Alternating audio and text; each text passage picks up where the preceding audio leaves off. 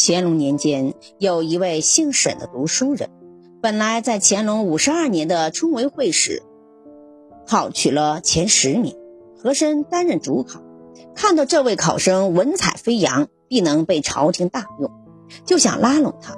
姓沈的考生年轻气盛，厌恶和珅的为官之道，不屑与之为伍。他想，自己已经进了前十名，殿试肯定没有问题呀。凭借自己的本事，一定可以有所作为。为什么要与和珅这种人结交呢？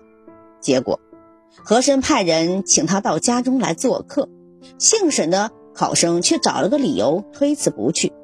和珅火冒三丈，一个小小的考生居然这么不给面子，一定要好好的整治这种人，否则以后谁还把自己放在眼里呢？和珅利用自己主考官的身份。找了个借口，启奏乾隆皇帝，让沈姓考生名落孙山，不明不白地取消了他的考试资格。从此以后，京城人都明白，和珅操纵考场，文人举子不得不在考试前结交和珅，贿赂重金，以免和珅与自己为难。消息灵通的读书人还好说。由外地来京不知道内情的读书人可就麻烦。和珅对付不给面子的读书人，从来毫不留情。乾隆五十四年，薛载熙就是被这样除名的。薛载熙是山西的举人，乾隆五十四年赶往京师参加礼部恩科会试，清朝新录取的贡士，在殿试之前。还需进行一次复试，复试结果按成绩分为一二三等，凭借这个等级授予官职。薛载熙自认为颇有才学，几经周折进入复试。一般情况下，能够参加复试就意味着已经中了进士，只是名次会有所调整。他十分的高兴，中进士的消息已传回了山西，举家欢腾。准备迎接这个新科进士，不料复试前发生了变故，他莫名其妙的被除名了，没有资格参加复试。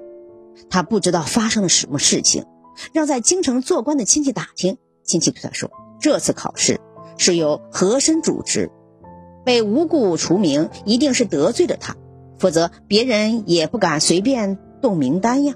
你好好回想一下，是不是得罪过他？或者得罪过他们的家人呢？薛载熙仔细回想说：“我从来没有进过宫京城啊，这次考试也是第一次来。平时连客栈的门口都不出，也没有跟别人发生冲突呀。和珅的家门朝哪开我都不知道，怎么会得罪他呢？”做官的亲戚一听，神秘的笑了一下，说道：“原来如此。”你既然来京城考试，却没有去拜见和珅，表示恭敬之意，没有给他好处，这已经是得罪他了。